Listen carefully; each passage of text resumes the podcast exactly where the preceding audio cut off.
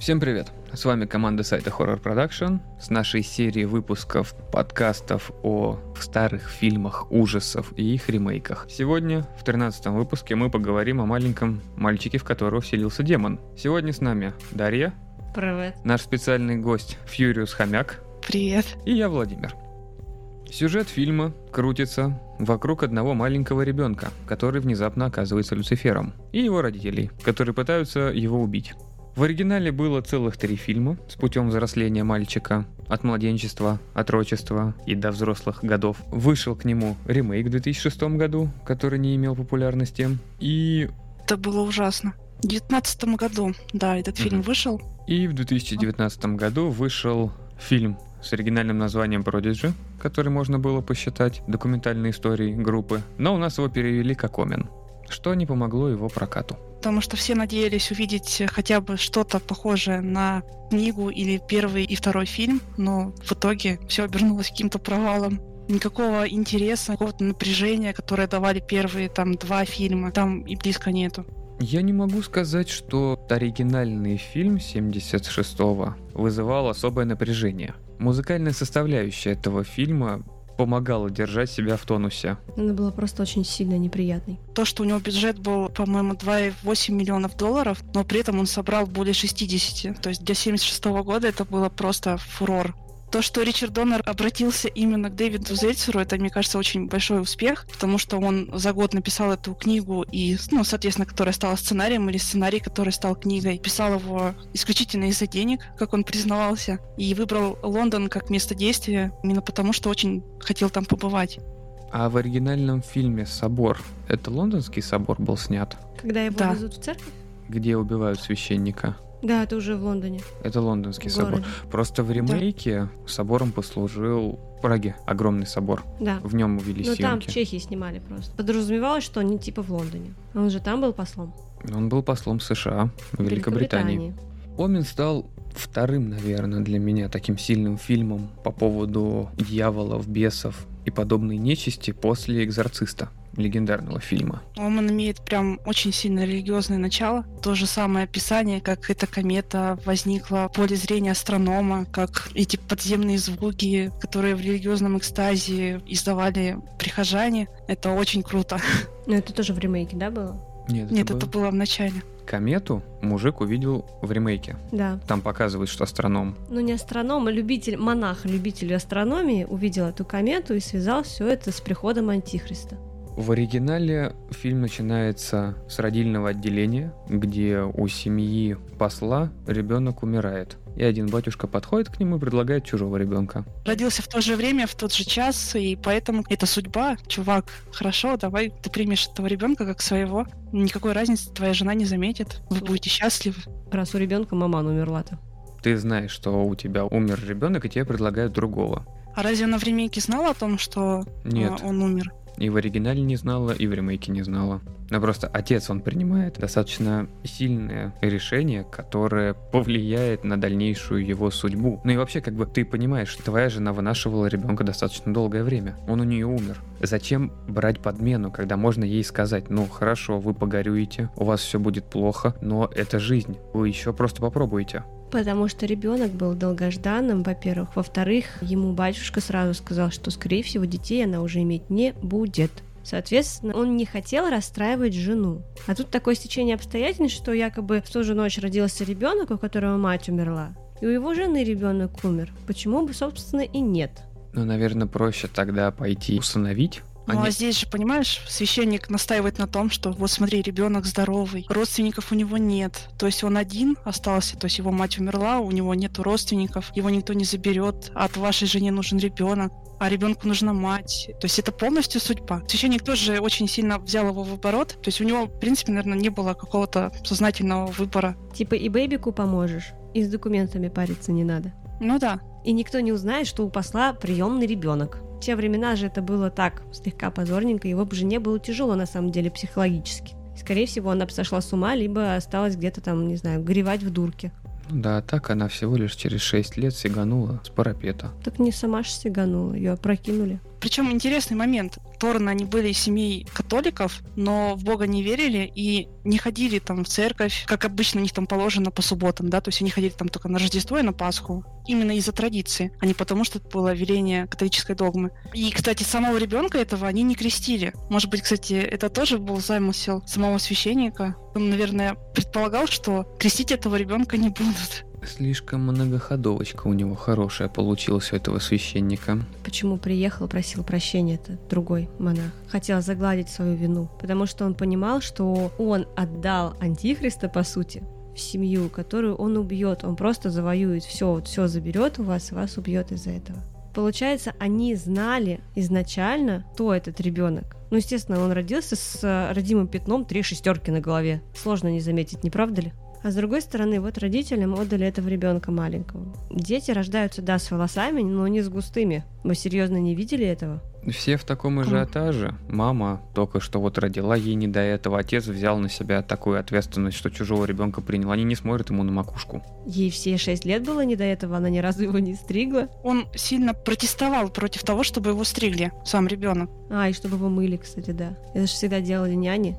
Да, который, вот, кстати, самый прикольный персонаж. Какой Няня сон? персонаж. Да, да, то есть которую специально все сообщество тайное подосало в семью Торнов, чтобы она как раз-таки присматривала за ребенком. Тоже такой классный персонаж. Жутковатая такая миссис Бейлок, которая Бейлок это типа Буллок, то есть вот если перевести так это Валок, демон, который как раз начинает присматривать за жизнью маленького Дэмиана с самых маленьких лет. И, соответственно, оберегать его тоже от посещений церкви и других таких событий. Видно, когда они пытаются собрать ребенка на свадьбу в церковь поехать. Она долгое-долгое время отговаривает их, что маленькому ребенку там делать нечего, и он не поймет. Либо потому, что ему не здоровится. Ну, всячески пытается отгородить маленького антихриста от посещения церкви. У нее не получается, и ребенок кусает маму. Но там на самом деле вот в ремейке хорошо показано, именно красочно, когда вот эти два циферблата, как два глаза, которые за ним следят, и такое ощущение, что он вот-вот его разорвет на тысячи маленьких кусочков. И тут у него начинается истерика. То есть он реально просто боялся зайти туда. Хотя при этом отец его туда затащил потом в церковь, чтобы убить. Но ничего ж с ним не случилось. Ему не было там больно от этого, по крайней мере. Но это уже была, наверное, финальная стадия, Привыкание. когда нет, когда у тебя либо смерть, либо ты заходишь в церковь. Опять же, ребенок очень много вещей продумывал, начиная с убийства своей первой няни, вместо которой привели Ну, мне кажется, даже не привели, а он сам призвал. песик, который появился на его детском празднике, животные, которые он призывал, когда они с мамой в оригинальном фильме в зоопарке ездили. Нет, там он не призывал. Они его боялись, и у них начиналась истерика. Он сам впадал в истерику от этого. Он рыдал, там метал, плакал. Они на него пытались напасть. Они хотели убить зверя. Ну ладно, плохой призыв. Помнишь, в э, ремейке Горилла разбивает стекло? Она хотела на него напасть как раз. А с няней, да, круто. Особенно вот тоже в ремейке Триса без возраста. Я посмотрела, оказывается, ей сейчас 75 лет. Значит, на момент съемок ей было 60. Но вообще никогда в жизни не скажешь, что она таких преклонных лет. При этом с каждой минутой фильма она становится все моложе и моложе, ну максимум 40. Да, но она жутковатая. Когда я смотрела, на нее вселяла жуткие мысли. А в оригинале так вообще там такая крокодилиха. В оригинале... По-моему, Холли Пэланс играла в первом фильме. И, кстати, она получила номинацию на лучшую женскую роль второго плана. В оригинале она не настолько страшная, как в ремейке получилось, но само ее присутствие в комнате и на экране навевало жуть. Плюс то, как она следила за ребенком. Папаша. Очень странный персонаж. Он берет ребенка, все у них нормально. Когда начинает твориться какая-то жопа, и к нему приходит священник в офис, он его прогоняет. После этого вешается няня. Потом приходит репортер, и репортеру он уже верит. Ну, потому что столько всего произошло. И репортер показывает ему фотки, где чуть ли не через второго человека проходит блик света на фотографии. И это очень странно. Один раз совпадение, несколько раз закономерность. Да, поломанная матрица у фотоаппарата. В разных местах каждый раз. В зависимости от падения света.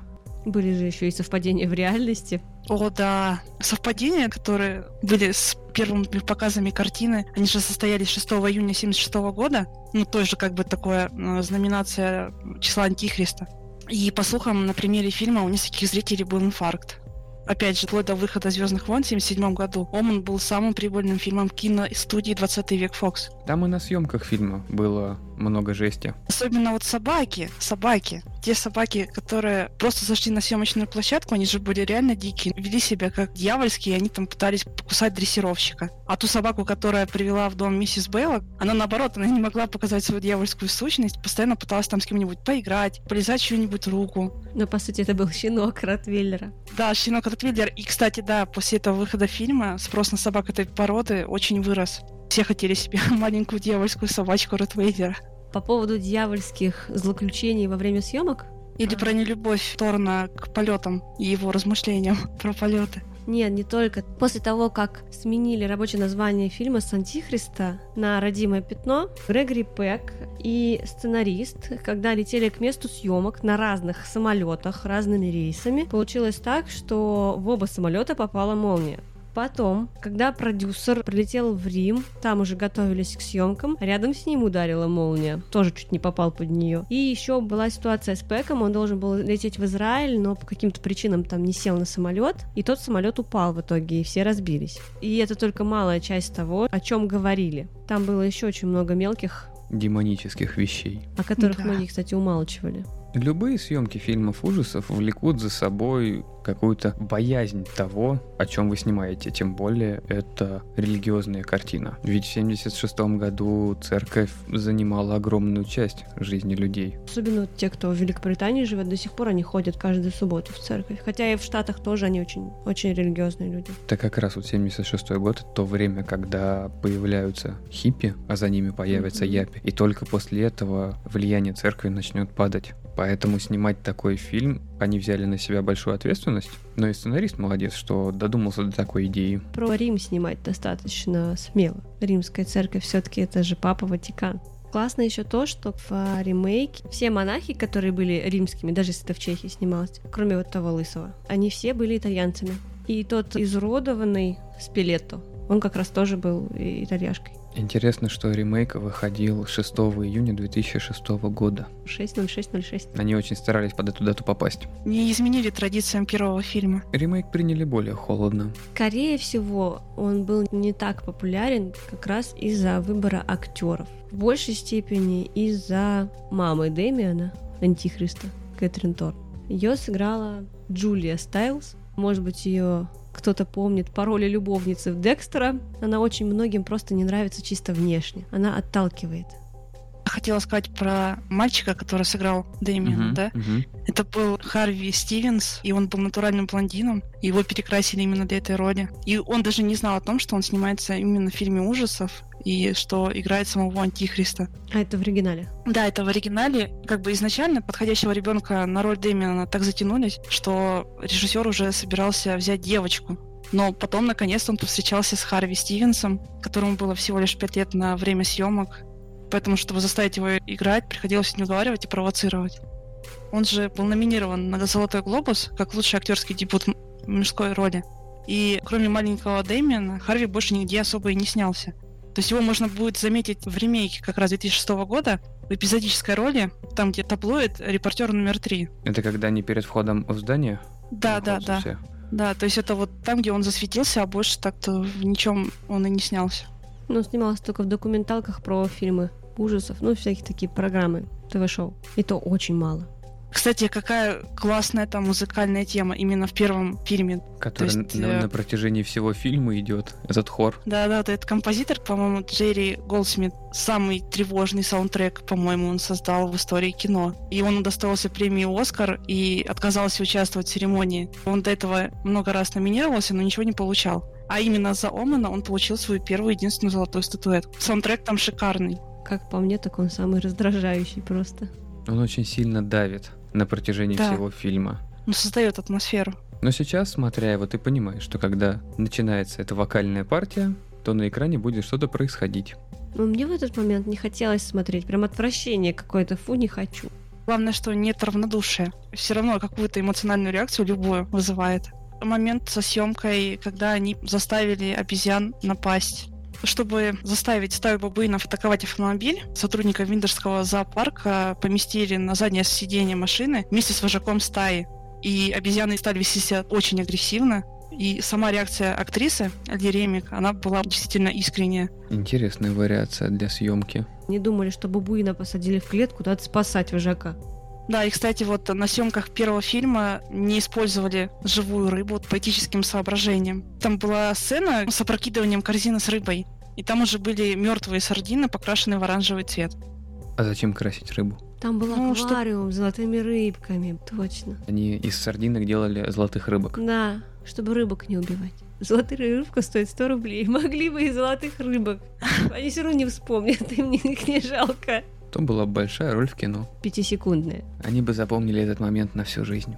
Что в оригинале, что в ремейке. Священник бежит в церковь, но она закрыта на амбарный замок. Вроде как открыта для всех, но он не может туда попасть. Прозаично достаточно. Предзнаменование. Священник не может попасть в церковь. Ну, вот Сегодня как закрыто, приходите завтра. Да. При том, что он даже через забор перелезает, бедняга. Ну и, конечно, следом этот момент, когда его шпиль пронзает, это прям О, да, красиво. очень мощный. Ну, в ремейке, конечно же, он был мощнее, чем в оригинале, потому что там не только еще шпиль его пронзил, но еще и стекло от витража его пронзило битое во многих местах. Это просто был красивый кадр. А в оригинале там, получается, от шпиля крест отлетает, и шпиль на него падает, пронзает насквозь. Побоялись они, наверное, делать с крестом. Это было бы слишком. Даже в таком фильме нужно выдерживать эту тонкую грань, которую можно в каких-то моментах перейти, а в каких-то лучше не стоит. Это сильный фильм ужасов, это не трешатина, в которой можно снимать все что угодно. А для 76 года хождение по тонкой грани как раз и добавляло фильму интереса. Ведь в то время фильмы ужасов шли больше к маньякам. Та же «Техасская резня бензопилой», в будущем те же отменные именно фигуры маньяков, как отдельных личностей. А Омен — это нечто затрагивающее огромную касту людей, которые каждые выходные ходят в церковь, у которых также есть дети, и которые после этого фильма наверняка во многих своих чадах начали замечать маленького антихриста. Давайте-ка мы все-таки его покрестим на всякий случай. Ну, либо священника призовем, либо фотографу дадим. Когда снимет не будет белых засветов, то все нормально. То зачем окропить святой водой прям дома? Сгорит, не сгорит. Так, для проверки, чтобы сразу же знать, что время не тратить там на священника, не идти в церковь. А вот если начнет гореть, как ты его понесешь? Никак, сгорит и все. Главное, асбест подстелить. Я прям вижу, как ты кладешь маленького ребенка на постамент из асбеста и начинаешь его водой окропять, смотреть, а сгорит он или нет. Хотя бы зашипит. Зашипит-то он точно. Там же ожоги типа должны остаться.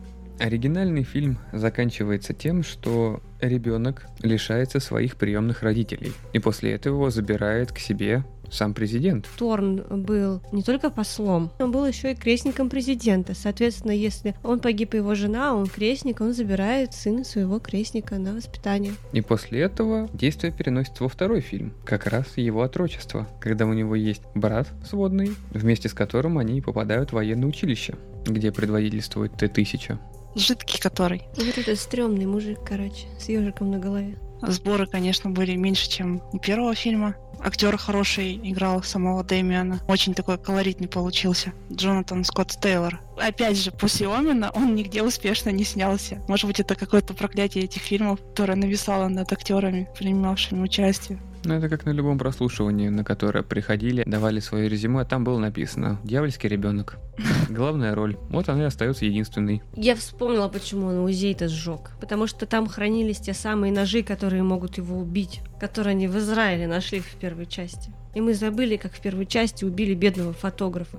В тоже- Израиле отрубила голову. Да, это было очень красочно. Стекло. Первое стеклом, в ремейке вывеской. Ну, тоже голову отрубила. Но в ремейке там голова еще катилась. А в ремейке еще играл, между прочим, профессор Люпин. Там же по преданию его ножами надо на алтаре распять. Или раз шесть. Ну, один в лоб, два в руки, два в ноги. Вот, да, пять штук должно быть. В лоб там не бьется. Так, по-моему, там было семь. Семь стилетов. Семь стилетов. А куда тогда еще два? Две руки, две А. ноги, грудь, Голова. Шесть. Яички. Семь. Закономерно, да. Если не знаешь, куда воткнуть ножик, всегда, всегда пихай в гениталию. Равноудаленно друг от друга. Человек да Винчи, Ну, это, да, это, это и есть, в принципе, как человек да Винчи. Это распятие. раз шестье. Второй фильм особого успеха не имел, но это не помешало студии заказать третий. Причем промежуток между первым и вторым был намного больше, чем между вторым и третьим. Но в третьей части роль Дэмиена сыграл Сэм Нил, всеми любимый Алан Паркер. Кстати, а какая мощная сцена, вот что в первом, что во втором фильме, когда Торн сначала обревает своего ребенка, чтобы увидеть этот знак и утвердиться в своих мыслях и намерениях, да, и потом тащит его блюющего, врывающегося в церковь. Очень мощно. В ремейке он хорошие ноженки взял, чтобы его Ой, да. постричь. Там ножницы, как пол ребенка, я не знаю, тесаки. И аккуратненько востригал по волоску. Проще было взять машинку и побрить, Вообще да. а не искать проплешину, Один где раз. может хм, быть. И все. В сценарии так же и было, что он взял машинку и начал его обревать, спящего причем. Но это логичнее. А тут ножничками знал где. Да. Сразу одну плешку нарисовала ему на голове. В третьем фильме у героя Сэма Нила все хорошо получается. Он уже метит на большую высокую должность, у него своя корпорация. Медиамагнат. Он влюбляется не в ту женщину с ребенком, и она его убивает.